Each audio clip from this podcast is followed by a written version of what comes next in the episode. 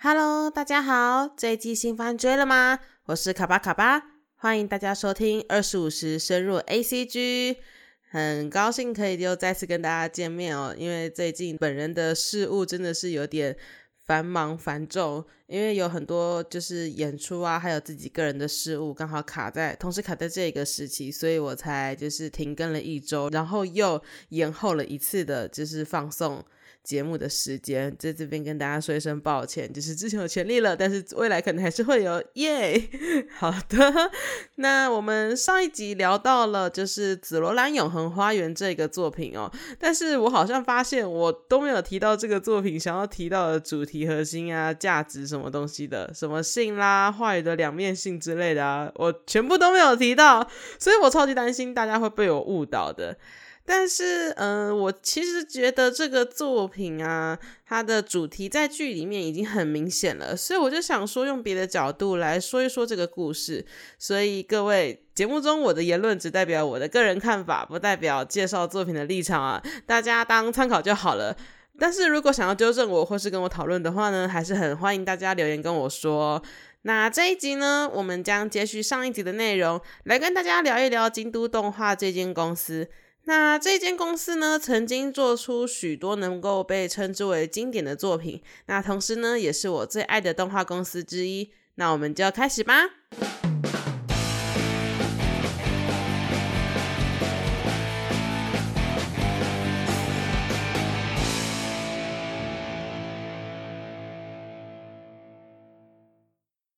京都动画公司日文又念作 Kyoto Animation，呃，它的日文跟英文都是同样的念法跟拼音。那他的公司呢，成立于一九八一年，一九八五年成为了有限公司，并且于一九九九年成为股份有限公司。然后他在二零零三年开始独立制作动画。那它的总部呢是位于京都府宇治市，那它的前身是一间工作室，叫做京都动画工作室。工作室成立的时间在一九八一年。那它最初成立的时候呢，是跟邻近的家庭主妇一起承接龙之子制作公司，还有日升动画的完稿外包工作。那在一九八五年，他们公司就开始法人化。那他一开始呢是只有就是专门做上色的专门公司。那到了一九八六年之后呢，才成立了作画部门。除了总部呢，它还同时拥有子公司 Animation Do 股份有限公司，还有其他三个动画工作室，以及呃社员宿舍啊、动画学校，以及商品开发部、商品销售店铺等等。那其实就是资深一点漫迷都知道，京都动画公司其实是呃对，就是该怎么讲呢，在线上的一些呃 Animator，就是动画师们、画师们，是一个呃蛮优渥。薪水蛮优渥、蛮稳定，而且员工教育训练蛮完善的一间公司，所以当想当然，他也很难进，就是你能进去出来的，一定都是名手或是高手之类的，但是。也就因为他们就是注重高品质、高质量，然后高细节，还有高专业度的这么一间公司，所以才会到目前为止，就是即便他们之前发生过了京都呃金阿尼事件之后呢，也还是如此受大家的热爱哦。那京都动画公司呢，刚刚前面有说过念做 Kyoto Animation 嘛，那我们粉丝呢，为了就是 比较快一点念完他的名字，所以我们就会简称他叫做金阿尼。对，那么在这一集呢，我其实并不想要讨论金阿尼纵火事件这件事情，因为很沉重，我很怕自己讲到哭，或是粉，或是大家听了会听到哭这样子。呃，如果大家有兴趣的话呢，可以上就是 Google 啊，或是一些 Surfy 之之类的搜索引擎去设呃去 search 一下他们的新闻资料，我相信会有很多。其实维基百科上面也有，对，所以我呃。在这次节目里面呢，就不会来讲述这个部分。那我们把焦点呢，就是呃移到金亚尼这间公司的特点上面来。那对我个人来说呢，要我找形容词来形容金亚尼的话呢，不外乎就是细节跟京都脸这两个形容词。那 我们先来说说京都脸好了。其实这个是我们调侃金亚尼大多数作品的一个 一个梗哦，因为呃。平常有在追动画的人应该都知道这个梗，但是呃，这个节目主要还是介绍呃动画一些特有的特色，然后给不知平常没有在看动画的人知道，所以这个京都脸一定要特别提一下，就是很有趣。呃，京都脸呢，其实是可以一开始起源到《K on 青少女》这个是呃这个作品上面来，《K on 青少女》其实当时是在当时是一个很有名很有名的作品，它有名到就是引起了社会现象。然后，然后京都脸呢，就是指说金阿尼他一系列的动画角色他的一个脸部特征，嗯。那我相信，如果是漫迷的话呢，对轻音部这个作品一定是不陌生，因为它的造型，第一个，呃，他们的女主角群呢，就是有一些可爱的脸型啊，或是独特的站姿，以及他们女生之间的角色跟角色间的互动啊，呃，少女感就是爆棚，你知道吗？就是他们就会有一些很可爱、很可爱的小动作，还有少女们的日常，你就看了会觉得很疗愈。对，它是疗愈番，然后是就是。对，所以就是因为它的疗愈程度，然后再配上就是呃摇滚 rock and roll 这个比较偏比较偏热血一点的情节，就是你知道一个热血，然后一个女生之间的那个轻柔感混在一起，就会变成花花太 之类的感觉。所以在当时真的是引起一波社会现象，就是大家看了那个作品之后，其实还有很多不少的人到现在为止哦，不少人学吉他的呃电吉他的起源，就是因为我看了 K on 之类的。起源也是有的。那你们以为 K on 动画就是完结的事情就结束了吗？并没有。刚刚有说过，就是呃，京都脸的起源最开始是从 K on 开始嘛。但是如果它只停留在 K on 这个作品的话，那其实是没有什么问题的。但是问题就在于它的下一部作品里面，呃，接续 K on 的下一个作品呢，就是冰果这个呃这个作品。那冰果它主要是在谈述就是一个高中。一个高中古籍社就是古典部，那他们在这个生日常生活中遇到一些小事件，然后透过男主角的一些神奇推理力，然后来解谜日常的一些很琐碎、很琐碎的一些小故事。那我个人觉得他的解谜过程蛮有趣的，就是呃证据不足，但是他的推理过程是合理的。通常你只要推理过程是合理的动画或者作品，你看了基本上看了就会很爽，就是。因为你看起来的那个感觉啊，一整个感觉是顺的，所以你就可以很顺的把它看完，然后再配上金阿尼他们一个比较细致的作，他们细致的作画，然后还有接下来要谈论的这个 京都脸，就是你一整个作品看下来是舒服的感觉。所以其实当时在呃出来之后，也有蛮多人就是把这部作品譬喻为经典。那其实这个作品在木棉花还有巴哈姆特的动画风上面也有上映，如果有兴趣的听众朋友呢，可以。听完这个节目之后呢，去 search 来看看。那我们再把主题放回到京都脸身上。刚刚有说到，就是 K on 结束之后呢，马上下一个作品就是冰果。那冰果的人设图一出现的时候呢，大家就发现，哎，怎么他的人物设计跟 K on 的人设长得这么的相像呢？就是你只要换个脸，你头发换过去，两个是通的，你知道吗？就是很像很像的那一种。那其实是从这个时候开始呢，金阿尼他的人设，他就渐渐走出了他们独树一格的风格。就算他们一直不断的否认京都脸这个刻板的印象，但我自己就我个人看来啦，金阿尼他确实是在人物设计的风格上面很有自己风格的一间公司。例如说，嗯，就是先不先撇除京都脸这个这一块区域好了，就是例如说他们的站姿好了，就是嗯。平常人的站姿就是直直的，对不对？或是动画里面画的人的站姿是直着的。但是他们在就是在刻画金阿尼，尤其是金阿尼，他们在刻画女性角色的时候呢，他们的站姿会比较偏向内八一点点，就是你看到女生的脚会是比较往内弯一点点的。那其实这个站姿我一直就是记得很清楚，就是。嗯，因为这个确实是日本女生他们会特有的站姿哦，这不知道为什么，不知道是从哪个时候开始的，就是日本女生她们好像有一个迷思，就是她们在内八会觉得自己很可爱，但其实我个人觉得好累哦，就是台湾女生不会这样子站，就是只有真的只有日本女生会有的这个文化。那金阿尼她在她就会在动画里面就是呈现出这样子的一个。特有的习性，所以你看到金阿尼很多动很多部动画里面，就是 even 到了现在的动画，他们动画里面的女生很多就是会站比较呈现内八一点点的站姿，对。然后刚还有刚刚说到京都脸啊什么之类的，所以就会我觉得说，就是金阿尼他们自己在人物塑造的方面，很是一个很有自己特色的。一间公司这边不讲个人，这边讲的是一个公司。就是虽然很很多人是说哦可能京都脸的形成是因为来自某个作画监督跟某个导演之呃他们两个合力产生的的产物，但是我个人并不是这么觉得，我觉得这已经是算是他们公司的一个该怎么讲习惯性的工作方式吧，因为刚前面有说到，就是他们一开始是从家庭主妇起家的。那家庭主妇起家的话，也就代表说，呃，一开始的画工可能并不是那么的上手，或者是呃成熟，所以我认为说他们在做这种比较类似代工类的事情的时候呢，他们可能需要把自己的呃作画的东西做成一个系统化部分，来以此负荷他们的工作量。因为刚现在讲是作画，但是一个动画的生成，他们还有很多其他不同的。呃，不同的部门还有不同的细节要处理。那其实基本上来说，这些事情在小工作室上面是 handle 不过来的。如果你真的要完成一个细致度很高很高的动画的话，一个作品的话，这些工作量其实在一个小工作室来讲是 handle 不来的。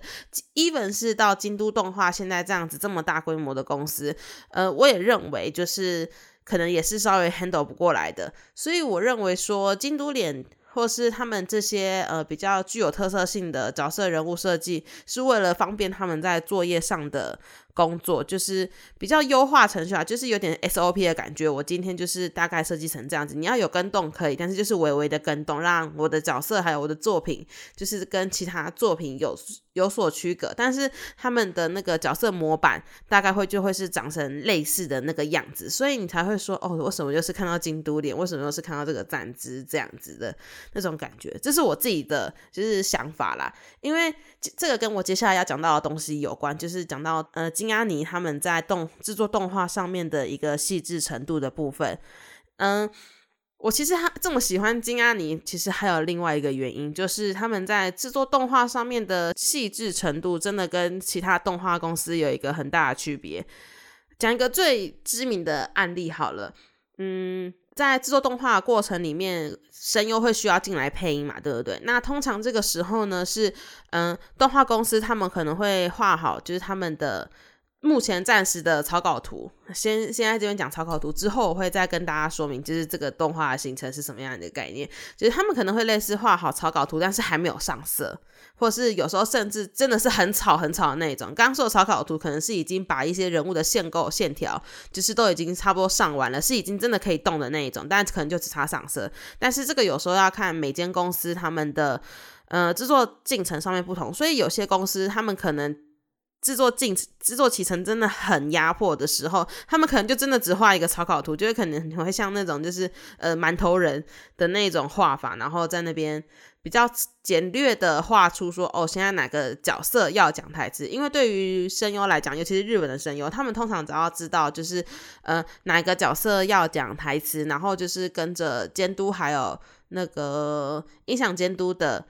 指令去走的话，基本上来说不会太大的出错，因为再来就是只要上口型跟上色，还有画好线稿就好了，所以对他们来讲说并不是那么大的问题。所以说有些进呃提成比较急迫的动画公司，他们就会先用这样子的草稿图，然后去让声优做配音的工作。但是呢，重点来了，金安妮这间公司呢，据传闻他们只要是他们的动画声优在配音的时候呢，他们的线稿。就是永远都会是好的，而且有时候甚至是好像是会到上色的阶段，所以你就知道他们对于时间这个观念是一个非常非常非常注重的一间公司，而且对于品质这项这个就是这一项事情是非常注重的公司。你在看金安的每一个作品的时候呢，你就是可以感受到在小地方他们是真的很用心。嗯，我要先举哪一个例子啊？其实。呃，紫罗兰永恒花园之前有跟大家说过，就是它真的是一部细致度很高的动画，所以我觉得就是这部先跳过。嗯，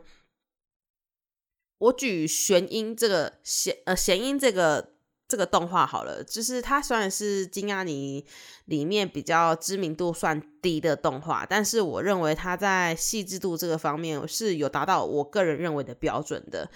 嗯，弦音它是在弦音风舞高中。公道部，他其实是在讲述一个，就是呃，一个练一群练公道的高中男生，然后男主角因为他在就是国中的时候比赛失利，然后还有自己的内心压力，导致他有点就是早放箭的状况发生，然后让他有点想要放弃公道这个运动。然后在他上高中了之后呢，碰到了他的恩师之后，就想要慢慢的拾起他原本想放弃的公道，然后再再一次回到公道场的这个故事。那他其实基本上是青春青春走向的。那嗯。他在声音的方面真的是做的很细致。大家知道，就是公道场会有一个呃木头走木头地板的声音，就是你人一走上去的那个很沉稳的那个日的那个木头。地板的声音，如果你戴着耳机，不管是好的耳机还是坏的耳机，你只要戴上耳机听，你就可以听得出来，那个声音是有被细致做出来的。然后还有刚刚讲说这个动画是在讲是讲弓道的嘛，弓箭的。它还有一个最重要的就是他在拉弓的那个声音，他们拉弓。放箭的那个弦在弹的那个声音，日文念作弦音，那也是这个作品里面蛮重要的一个主轴。所以金阿尼当初在做这个声音的时候，就是卯足了全力在做，就是想要完整的重现出公道他们真的在拉弓的那个。漂亮的那个弦音，我觉得就是如果对声音这个细节很注重的朋友的话，我真的觉得你可以去看一下弦音这个作品。就是你看第一集也好，而且哦，真的要讲它的配乐真的是超级神，就是很好很好听的那种。尤其在最后一集，他们原本就他们在比决赛那个时候的那个配乐，就是公道原本是一个很庄严然后很严肃的一个比赛，但是配上他们那个配乐的。转成契合，你就会觉得说：“天哪，这个很热血！”你只是看他们就是放箭了，你就觉得：“天哪，超级热血的！”这个配乐有够神，他们神的不在他们放箭了，你知道，就是已经神了他们的配乐，因为他们的配乐是真的可以把观众的情绪抓起来，然后再配上他们的画面跟声优的演技，然后把一整个东西给串合起来，让这个原本很严肃的场面呢，变成一个很热血的情景。你不觉得这听起来就已经很厉害了吗？很多动画公司没有办法做到这一点，或是作品他们有经费上的限制，或者是人力上的考量，而没有办法做到这一点。但是金阿尼他们每一部作品都可以做到这样子的细致度，你就知道他们作品有多厉害了。然后再来就是他们除了画面上的细致、音乐上的细致，还有就是情感上的细致，他们是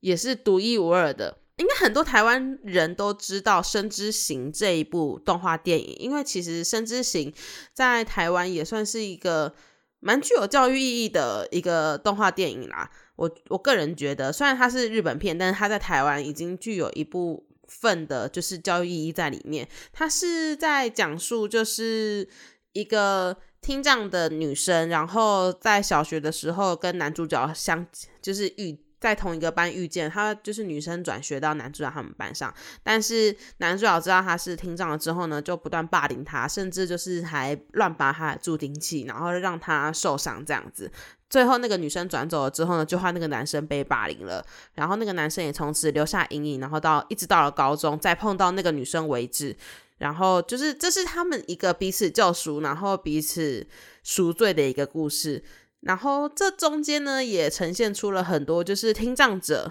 他们可能呃语言上的困难，或者是他们在心境上面还有情感表达上面的困难。然后还有就是霸凌者与被霸凌者他们之间应该要如何去救赎，就是也不能讲救赎，就是该如何去让互相原谅，也互相去原谅对方，甚至原谅自己的过去。我认为就是这是一个蛮沉重而且蛮。值得被讨论的议题。然后在漫画原本在漫画的时候，这个作品本来就已经就是已经被热烈讨论了很多很多遍了。然后原作我没有看，但是我是看电影的。电影的部分的话，在台湾上映的时候呢，就是有引起蛮。蛮小一部分的 社会影响，就是对，就是它是一个具有台湾正，就是具有一个正面教育性的一个骗子啊，我必须这么说，就是台湾人很喜欢这个味道，很喜欢这一位，我真的必须这么说。好，总而言之呢，呃，在《生之行》这个电影里面呢，你可以很明显的看得出来，就是角色情境上面的转换，还有他们内心的挣扎。我认为金安你很会做挣扎这一部分的，我不知道为什么，就是他们很会做一些嗯角色角色在情感挣扎上面，或者是情感描述上面的一些小动作，例如说摸头发啦、眼神啊，或者是嗯话语之间的抑扬顿挫之类的，他们在这方面的戏。他们在这方面真的做的非常好，所以这也是我们为什么会这么喜欢看金阿尼的作品的原因。有一部分也是在这边，因为看他们的作品就是很舒服，不管是疗愈的、搞笑的，然后热血的、运动的，或者是嗯，或者是帅气的啊、可爱的，他们通通有办法驾驭。但是他们有办法驾驭的同时，他们有办法把那个作品再提升一个档次。就好比说，对他们来讲，他们专业是他们的日常，职人职人生活不是梦想的那种感觉。对，所以你在看他们作品的时候呢，你可以就是保持着一个，就是哦，这个作品基本上来说不太会出彩，或是有雷点这样子哦。当然还是有一些小小的作品例外，但是基本上来说，你通常看作画的，只看单看作画的话。还是就是很想很棒的一个响应这样子。那当然，金安妮也不是完全没有缺点的，他还是有他的缺点。但是，嗯，我认为他的这些缺点有在最近这些日子里面有被好好的改善。例如说，就是当一个作品原作到金安妮的手上之后呢，就会被呃大改呀，或者是神改一番之类的。那到到最后可能就会变成剧情爆死，或是销量不高啊什么之类的。但是我认为在嗯最近几期金安妮出的作品里面呢，有稍微好转了一些，就是它在剧情的架构上面呢，有变得比之前更完善了一些。对。那以上这些呢，是我对金安妮这间动画公司的一个总体上的看法，就是我认为呢，它是一间值得被大家好好细细品尝的动画公司，因为它能够发掘宝藏，在它的作品里面能够发掘宝藏实在是太多的，你每看一集，你就可以就是再发掘一次。这个作品到底有哪里特别的？然后哪里是值得让你喜欢的，或者是哪个细节是诶，你现在你之前看了，但是你现在才注意到的，或者是你之前看就已经看到了，但是你现在看哦，又有不一样的意义了。所以我认为，如果说大家想要找一部就是嗯能够放心的观看，然后也同时也能够让你的小孩放心的。嗯，观看的作品的话呢，我认为金阿尼是一个不错的选择，因为第一个，他其实他的公司脉络其实算是蛮长的，然后他的作品呢也出了蛮多的，那有正面教育意义的，然后也有比较粉丝福利向的作品，然后甚至是嗯比较冷门题材，但是它是有意义的作品。各种题材的作品都有，所以我认为说今天它是一个蛮已经偏向是大众娱乐型的一间动画公司，但是它在大众娱乐之下呢，他们又做出了他们自己的专业，所以我认为我个人是蛮希望金阿你继续走下去的，就是即便发生了那些不幸的事件，但是还是希望他们能够继续的经营下去，然后我也会继续支持他们的作品这样子。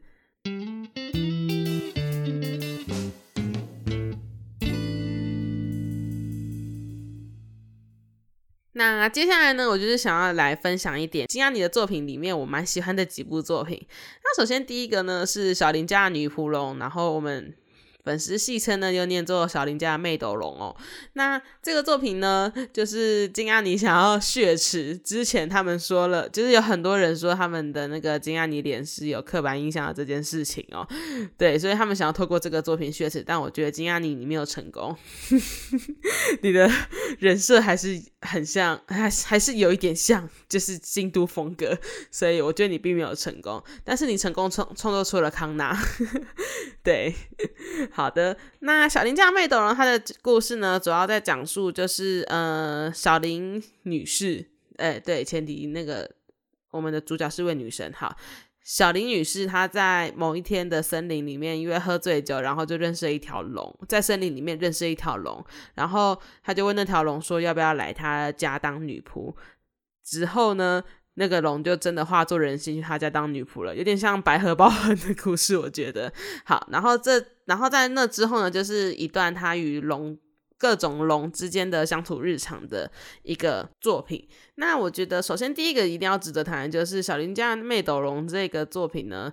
主要的。角色都在女生这件事情上面，我认为是一件蛮新颖的事情。就是女主角，如果你有兴趣摄取这部作品的话，你会发现女主角她的装扮其实是蛮中性的。这一点，她有点想要，我觉得她是有点想要洗掉，就是大家认为说，哦，女仆就可能会是一些不好的形象啊，或者是说，嗯，可能这个作品，可能这个题材只有男生会喜欢，但其实不。不尽然，就是现在的女性，她们也有蛮多就是自己喜欢的癖好，就是像我自己认识的朋友，宅圈的朋友，他们自己也会说，哦，这个女生好可爱，或是这个女生就是这个角色设被设计的好可爱，她也好喜欢这样子。其实现在有蛮多女生会就是慢慢的说出说，她觉得这些东西是她觉得可爱的了。所以说我个人觉得，她有点像是想要洗掉这样的。嗯，这样子的刻板印象在这个里面，对这个作品啊，因为它是一个有原作的作品，它原作是一部漫画，那它然后被金安妮改编成动画这样子。然后为什么要推大家看这部作品呢？因为原因是因为它真的是很可爱，它的里面的一些小场景的互动真的是可爱到炸掉，就是也是日常疗愈番这样子。如果未来有机会的话，我也是希望可以做一集他们的节目这样子。好。然后再来下一个呢是吹响吧上低音号，然后日文念作 Hippie Euphonium。我嗯，他们是我记得是几季啊？哦，两季动画，然后一呃两季动画两部电影版，然后还有好像还有一两部是前就是在把第一季跟第二季动画浓缩制作成的电影版的样子，嗯。对，所以其实总共加起来应该会有四部电影，然后两部呃两季动画这样子。那《吹响吧上低音号》它的故事主要是在说女主角她在国中的时候参加嗯那个叫什么呃交响乐队吗？还是吹响？对 我突然怎么办？我突然中文中文跟日文混在一起了。好，反正就是好，先先叫交响乐好了。对。就是交响乐团的那个比赛，然后他们，但是他们没有得到金牌，所以没有办法去东京比赛，所以他就觉得说并没有怎么样的时候呢，另外一位女主角就跳出来说：“你怎么可以这样想？”这样子，然后他就一直保持着这样子的困惑，然后就一路到了高中，因为他就觉得说，嗯。又不会怎样，就是这只是个社团活动啊，那么认真干嘛？就是平常很多人会有那种想法，但是等到他上了高中，原本想说不要再加入吹响，就是吹奏社之后呢，他又不知道什么为什么的因缘机会下又进了吹奏社，然后在这中途呢，他就慢慢的开始改变他自己原本那些想法，然后慢慢的开始投入了，嗯，他原本并没有那么在意的这项这项社团活动里面，这样子，他其实是一个。热血性质的一个呃的一个作品，也不能讲动画，因为他的作品是一部原作小说这样子。然后，嗯，我认为它是一个越来看越热血的一个社团性作品。它已经它的热血程度已经可以堪比就是运动番之类的，可能跟闪电十一人有得拼吧。对，然后，嗯，我认为它是一个就是你可以尽情的。品味什么叫做青春的一个作品，因为它真的是很多青春的要素在这个里头，就是什么热血比赛，然后大家一起参加，就是嗯参加某种比赛，然后大家一起拼命的那个过程，我认为是在学生时期，就是嗯蛮不能说蛮重要，但是如果你有的话，等你到了大学毕业，甚至是出社会之后呢，你会觉得说那是一段。嗯，不可或缺，甚至是无可取代的一个一个回忆，不管是好的，甚至是坏的。因为在这个作品里面呢，有好的事情，也有坏的事情发生。那不能说所有人都可以在这段过程里面学到，或者是甚至到嗯感受到某一些特定的事物。但是可以确定的事情是，当你在认真投入这项。活动或者是事情的时候呢，那项活动的事情就会占据你的那段时光里面的一个很重要的因子。我觉得这个作品就是很蛮重要的阐述了这样子的一个理念，就是不管怎么样，你做那些事情，在你未来之后就一定会闪闪发光，就是最后不管有没有达成，你一定会闪闪发光的，在占据在你的那个回忆里面这样子。嗯，所以我觉得哦，然后还有喜欢音乐的朋友一定要看，一定要看这个作品，就是喜欢古典乐或者是交响乐的朋友一定要看这个作品，因为。这个必须要说一下，就是我曾经我有去查过他的资料，就是里面作品用的配乐，还有就是嗯他们在演奏的片段啊什么之类，就是连在日本的交响乐有在吹交响乐，或者是有在吹金属金属管乐的那些呃爱好者们呢，他都是有就是赞誉有加的。呃，拿一个最简单的例子来讲好，就是他们在某一集，呃，前期的时候，他们的新任的那个老师就是指导到他们的社团里面去就任的时候呢，就向他们问了他们说，你们想不想要参加全国大会？那团那社员的回复，想当然说就是好嘛，对不对？所以他就给他们一首最简单的海滨曲，海滨应该是应该是念作海滨进行曲吧，反正就是比较。呃，偏向简单曲目的一个合奏曲给大家练习。然后第一次练习的结果呢，就是很凌乱，就是你听，你光听声音，你就可以听得出来，哦，那是一个超级不愉快的演奏。就是你在现实听，你也会马上走人的那一种，完全不会让让人停下脚步。但是同样的曲目呢，在他们呃大概过了一集还两集之后吧，我记得好像是一集，对，之后呢，他们就是各自的练习之后，就是你可以听得出来整个。感觉就是有被提升成一个档次，然后整齐度完全就是平的平的那一种，很整齐的那一种。你在现实生活中会停下来脚步听的那一种，这样子讲大家会比较懂一点。就是他在动画里面被很好的做出区别了，所以我认为说他在这边的细致度是有做出来的。然后甚至是金安妮好像也为了这个作品的里面的这些管乐的呈现的手段还有手法，然后还特别请了就是喜足音乐大学，就是在日本里面是蛮厉害的一个音乐大学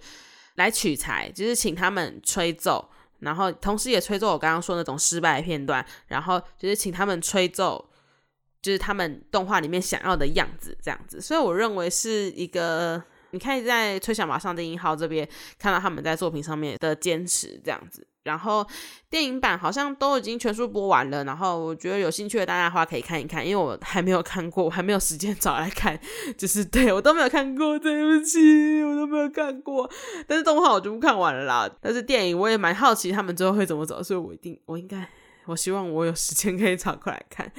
好的，然后《紫罗兰永恒花园》就是也是推荐的作品之一，但是我相信不用我讲，就是大家可以点击上面的链接，从从。点月亮，然后大家回去可以听这样子。然后最后一个呢，就是我刚刚跟大家说的谐音风舞高中公道部。然后就是我刚刚讲的那一些，就是嗯，他的嗯动作画的很细致，然后他的声音也做的很细致，配乐也做的很好。然后再来就是嗯剧情方面的话呢，我个人是认为没有什么好讲的，你就是看就对了，因为它其实。并没有要，我觉得他没有什么要讲述什么太大的理念啊，什么之类的。你就是看一个男生如何去克服他自己内心的那一道墙。就是人不是有时候都会这样子吗？就是你没有办法办法跨过去那一道墙，我跨不去的那一种。所以可能你现在没有，但是你可能长大之后就有了。那男主角应该也是差不多这样，就是他一开始认为他自己在这件事情上面是没有事情可以难倒他，但是当真的那件事情出现了之后呢，他反而不知道自己要怎么去面对它。有可能是他自己在这条路上面活得太顺遂，也有可能是因为他还不知道怎么去面对这件事情。因为人在面对某些难题之后，如果你面对久了，他可能就会自己有一种自我的 SOP，知道说我接下来可以去怎么处理这个难题，就是他们自己会有一个。自己的节奏在吧，但是男主角因为他还年轻嘛，或者是甚至是说他可能之前有发生过类似的事情，但是他可能没有被好好的解决，然后他可能他就被遗忘掉了，就是被遗忘掉，但他可能觉得他自己解决好，但其实并没有，他只是被遗忘掉了这样子。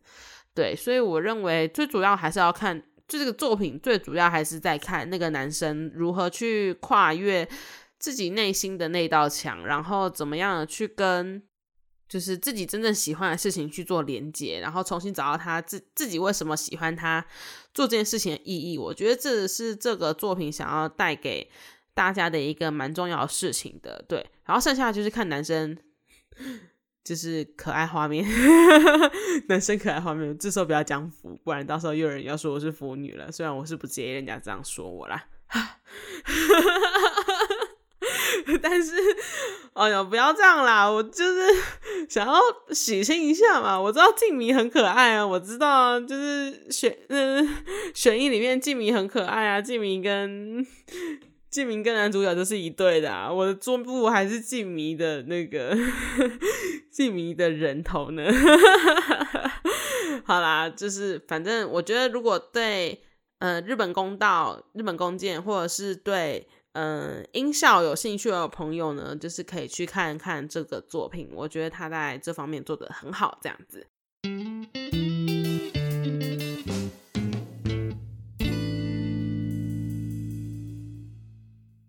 好的，那今天的分享呢，就差不多在这边。是说我这次好像是第一次没有尝试自己打稿，就是也不能讲第一次啊，就是上一次试的第一次是在番外篇，但是本片的话还是第一次。对，所以如果很多最扯的地方呢，就还请大家多多见谅啦。那么今天的分享就到这边。我的节目呢会在每个月的第二还有第四个星期五做更新，预计真的是预计，就是如果真的有延迟的话，请大家不要打我。对，那如果喜欢我的节目的话呢，欢迎大家订阅还有加五星的评价哦，让最新集上架时候呢就能够马上听到这个节目。嗯，个人粉钻的部分呢，我会放在下方的资讯栏。如果有想要推坑我作品的话呢，欢迎大家可以私信我。那也别要忘记到上面去走走逛逛哦。最后，我是卡巴卡巴，二十五时深入 A C G，我们下次再见喽，拜拜。